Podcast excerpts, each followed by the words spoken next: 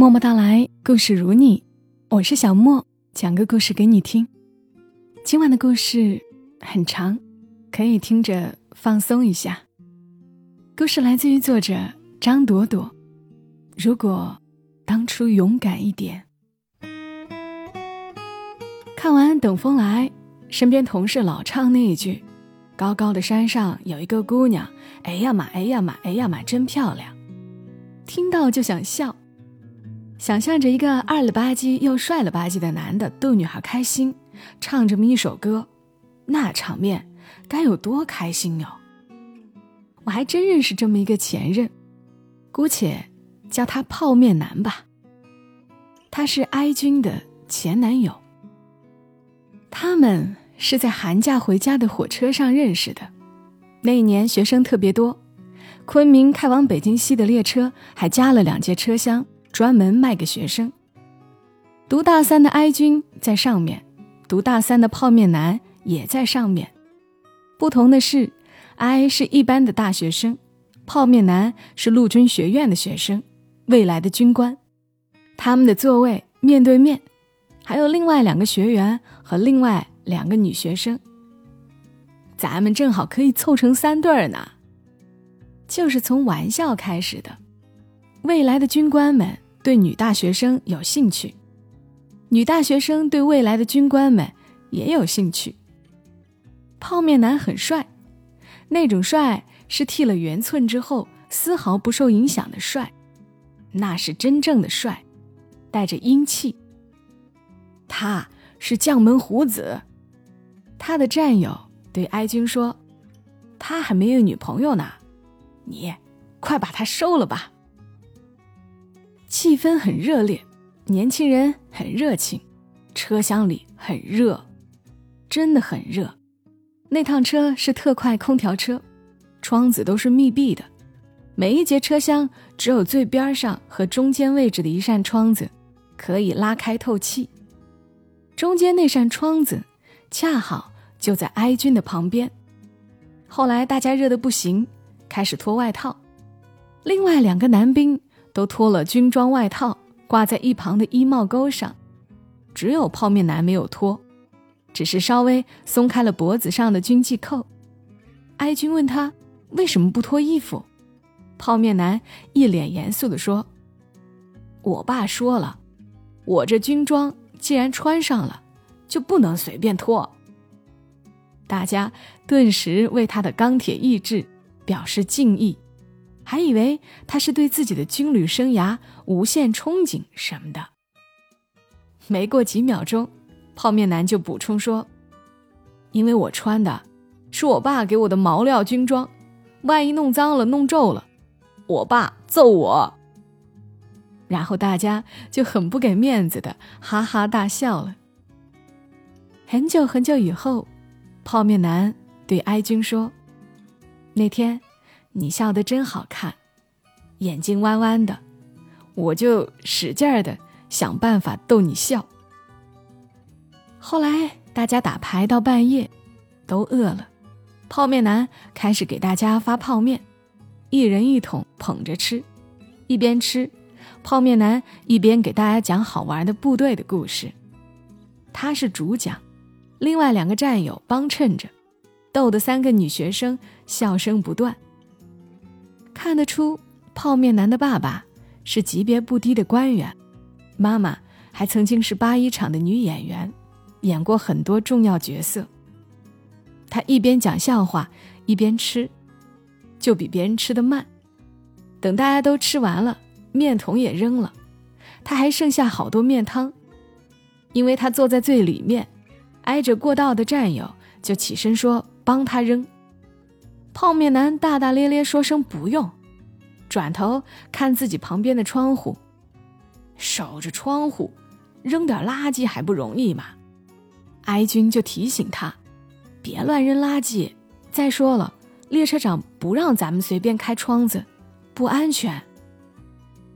不安全？有什么不安全的？守着人民子弟兵，你还会觉得不安全吗？泡面男犯了人来疯，越有美女拉着他越来劲儿，非要来个不走寻常路。他站起来，使劲儿拉开那扇窗子，外面的冷风呼的一下灌进来，大家倒是觉得凉快了很多。泡面男拿起还有半碗汤的方便面桶，啪的一下就丢了出去，嘴上还得意地说：“这能有什么不安全呢？我给大家带来了凉快呀！”泡面男说着，就在大风中得意地坐下来。可是，就在他坐下的同时，刚才丢出去的那个泡面桶，呼的一下，又被吹了回来。不偏不倚，剩下的汤全部扣在了泡面男的肩膀上，也就是他处心积虑想要避免弄脏的毛料军装上。大家惊讶了半秒，立刻哄笑起来。泡面男。也是冷了一下，才明白过来发生了什么，像个大号的娃娃似的假哭起来。哀君笑得眼泪都要出来了，还要忙着递纸巾过去帮他擦衣服。泡面男就那样撅着嘴，假装要哭的样子，等着哀君动手。很久很久以后，哀君回忆，那个样子的泡面男，虽然二了点儿，但是真的很可爱。泡面男和哀君一起度过了愉快的四十几个小时。娘哎，那趟火车那年还没提速，真的是四十多个小时，硬座真要坐死人了。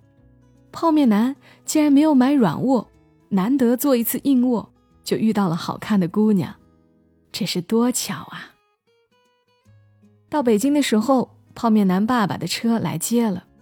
但是哀君还得转车再坐几小时回自己的家。泡面男没忍住就说：“要不，我让秘书送你吧。”那时候领导人还没有去庆丰吃包子和炒肝，但是哀君深知反腐倡廉的重要性，他弄不清楚泡面男他爸到底多大官，但是觉得这份好意实在重了，他受不起。就非常礼貌的拒绝了，然后他们就互相留了联系方式。泡面男掏出的是在当时算十分高档的彩屏和弦手机，哎呀妈，九零后的孩子都不知道这是什么吧？而哀君掏出的是一个传呼机，数字的，你们知道差距了吧？泡面男一手拎着泡面汤味犹存的毛料军装。一手帮哀军拎着包，一直等到他回家的车开始检票了，才恋恋不舍，说了再联系。当然要再联系。傻傻的泡面男特别相信这是缘分，要好好珍惜。而哀军回了一次头看他，转回头的时候，心里只有两个字：差距。有些姑娘从小就看着灰姑娘的故事长大，相信自己一定是童话里一样会被王子拯救；而有些姑娘从小就相信童话里都是骗人的，没有人是她的王子。没有。碰巧，哀君就是后者。于是，有些故事从开始就注定错过。泡面男度过了很甜蜜又很忧伤的一个寒假。甜蜜是因为有牵挂，想着远方的姑娘一颦一笑都格外美好；忧伤是因为那远方的姑娘他联系不上，他觉得自己真是蠢到家了，怎么光想着留下他的传呼号码呢？姑娘要是收到传呼了，却不方便给他回电话怎么办？要是当时留下的是他家的电话就好了，他就可以每天打给他。或者每天早晚都打给他。泡面男百爪挠心的疯狂打传呼，却没有收到哀君的回复电话，都要急疯了。就在他快绝望的时候，终于接到了回电，是在大年初一那天。后来哀君回忆，他纠结了很久很久，才决定给泡面男打这个电话。他能够看得出泡面男的诚意。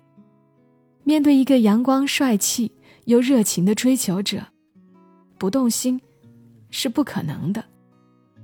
可偏偏哀君是一个特别理智的人，他听了太多寒门女嫁入豪门的故事，要受到各种提防、各种委屈。他不甘心受那种侮辱，可是他又觉得自己想太多了，才认识而已，干嘛要想到结婚那一步呢？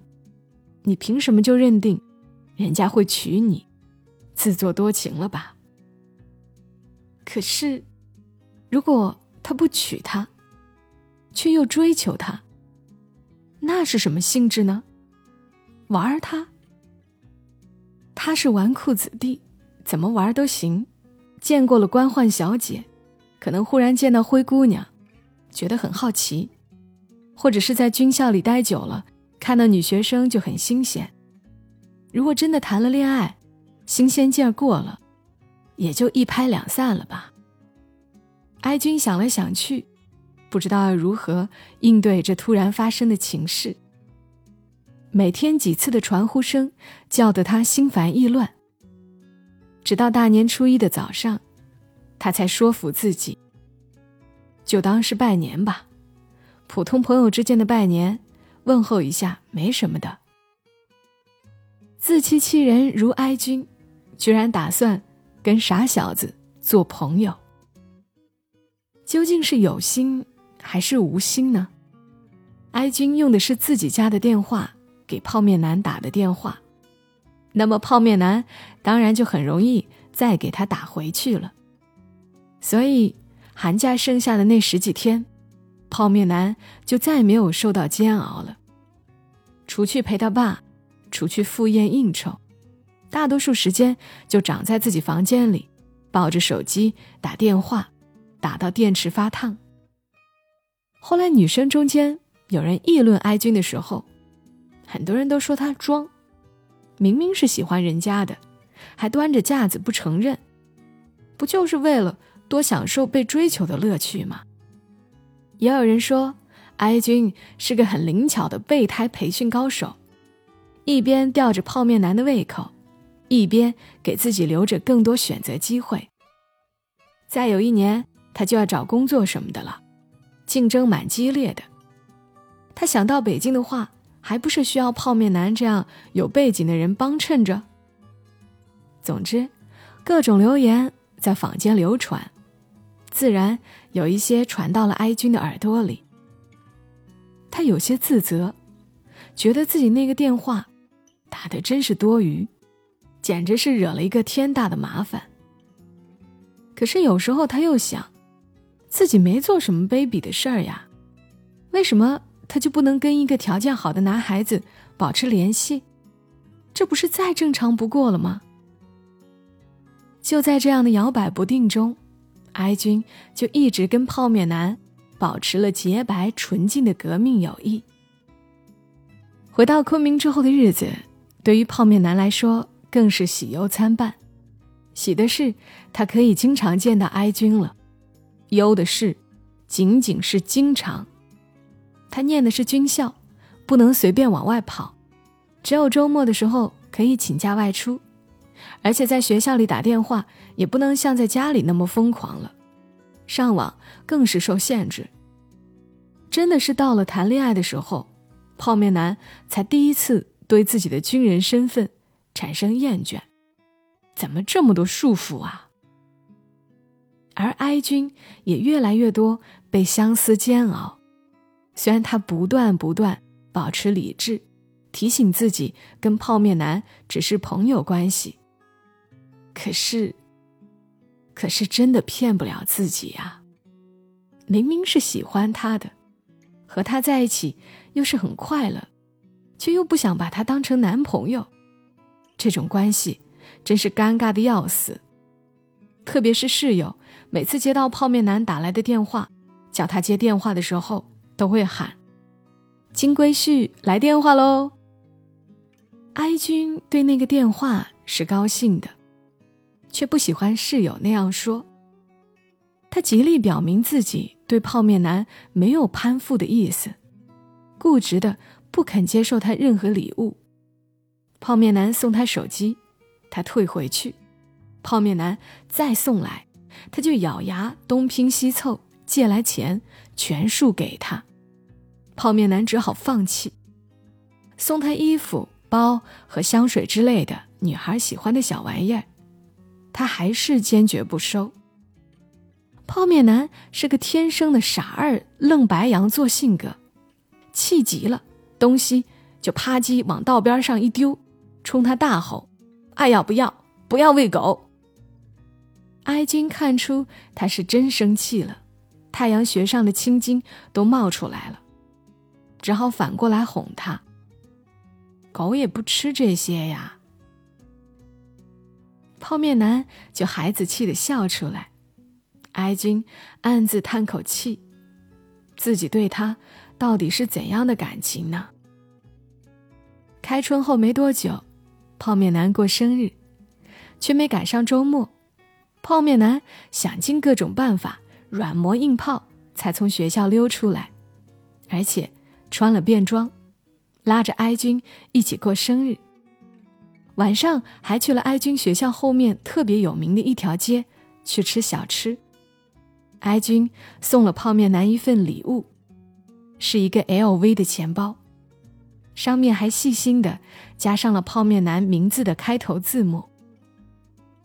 可能在现在看来，这真的是一份俗到家的礼物，但是当时的哀君并不这么想。为了买这个钱包，他给别人当枪手，当翻译，受尽盘剥，才及时拿到现款。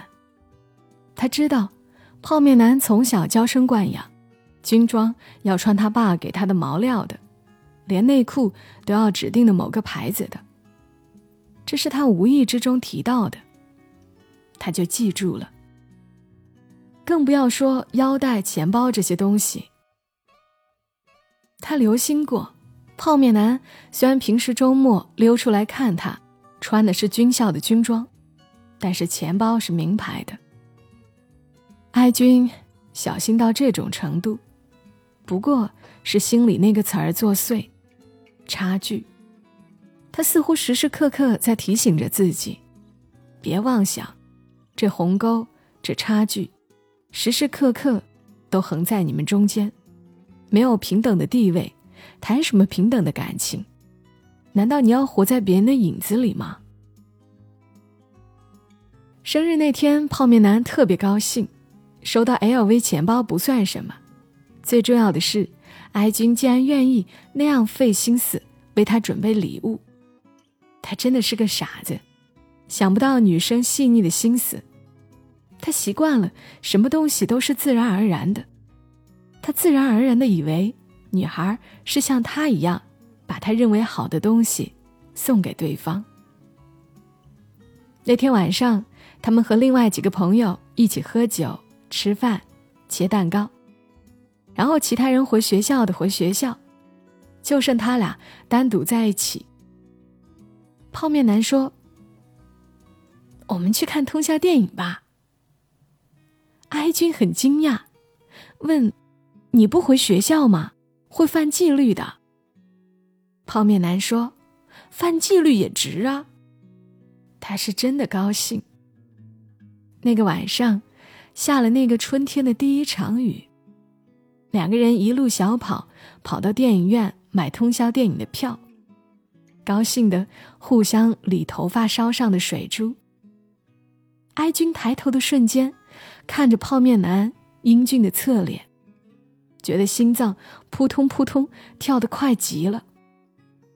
泡面男举着票，兴奋的像个孩子似的说：“我刚才许愿说。”希望今天晚上能抱抱你，行吗？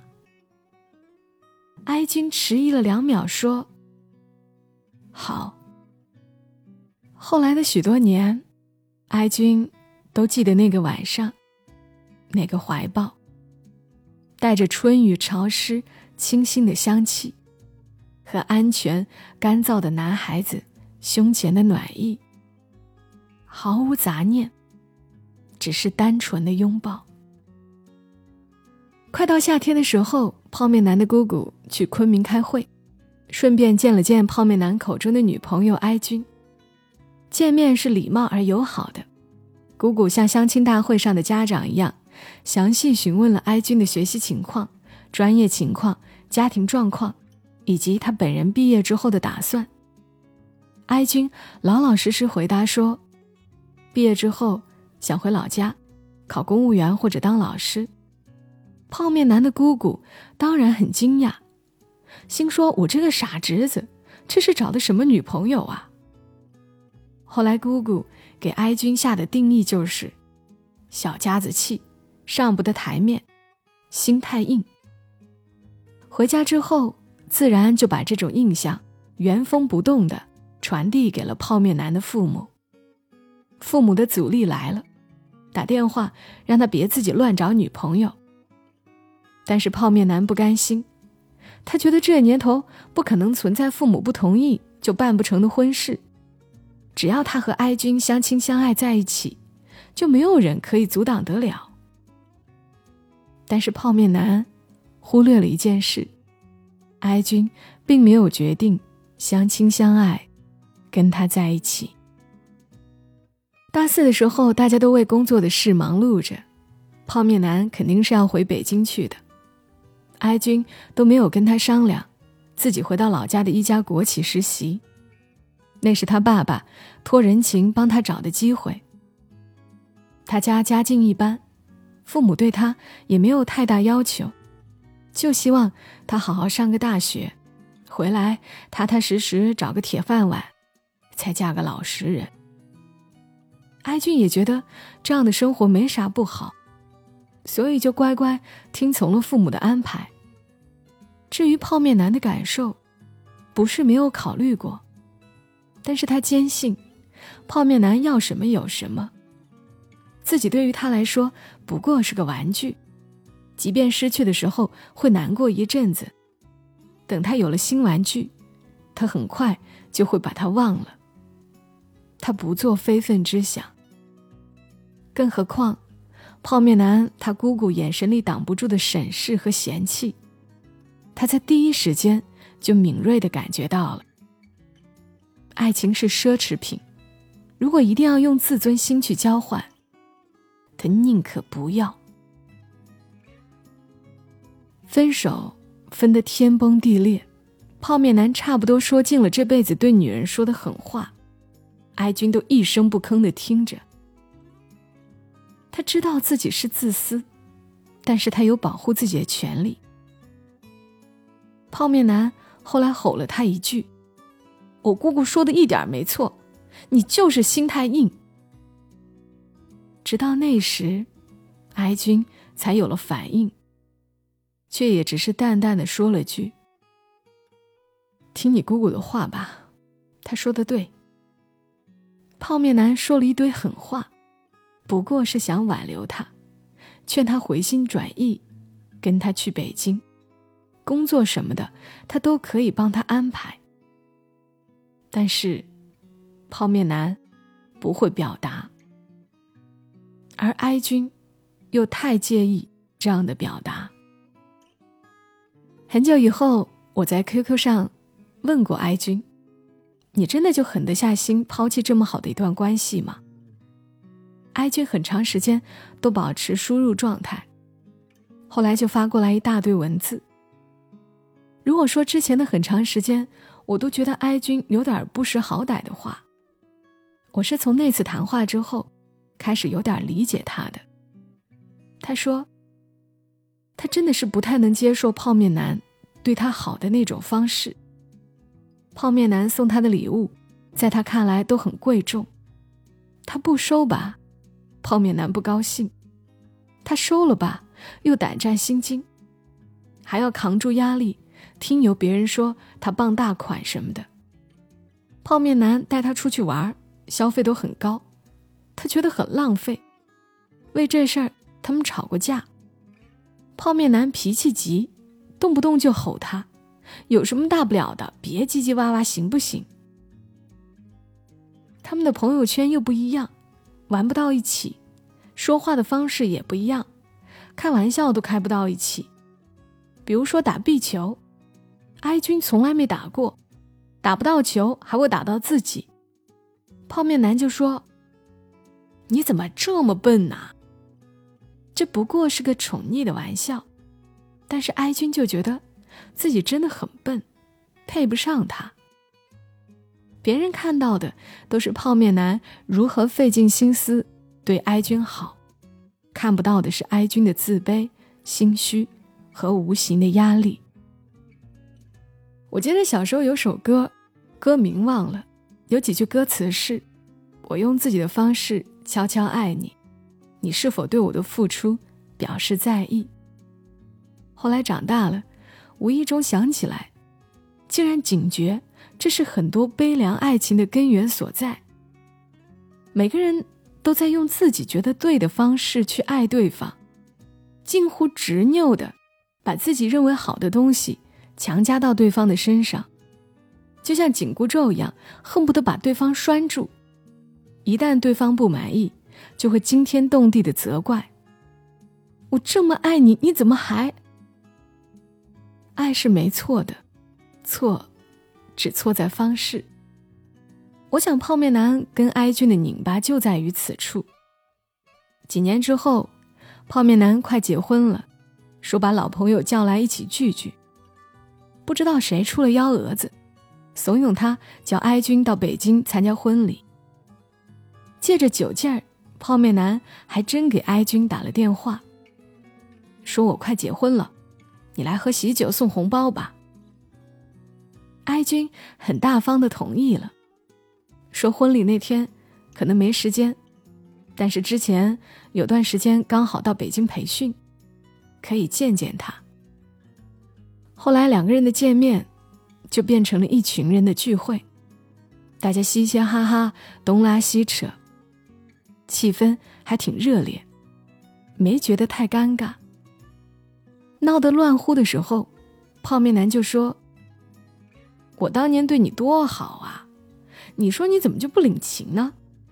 我到底哪儿不好？你怎么就那么瞧不上我呢？”哀君就说：“我知道你对我好，后来再没有人像你那样对我好了。我不是瞧不上你。”只是不想那么累。你给了我那么多，就是没问过我，我想要什么。泡面男似懂非懂，只是叹着气，半开玩笑说：“后悔去吧你。”哀君就笑着说：“如果我真后悔了，那最倒霉的，怕是你老婆吧。”然后大家就起哄，没大没小。乱开玩笑，热闹的不行。哀君和大家一起笑，好像说的是别人的笑话。直到结账的时候，泡面男掏出钱包来买单，哀君看到他的钱包就哭了。虽然钱包已经用旧了，但是他认得，那是他这辈子买过的最贵的一个钱包，只是为了送泡面男一份。配得上他的礼物。他从来没有对泡面男说过，为了维系一份对等而有尊严的爱情，他过得有多难。哀君也从来没有想到过，那个对他来说是寻常物件的钱包，他会用好几年。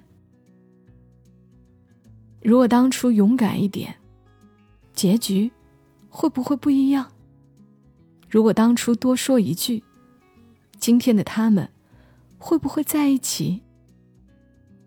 谁知道呢？时光容不得假设。说书人和善拍板，眼眶温热，话从头。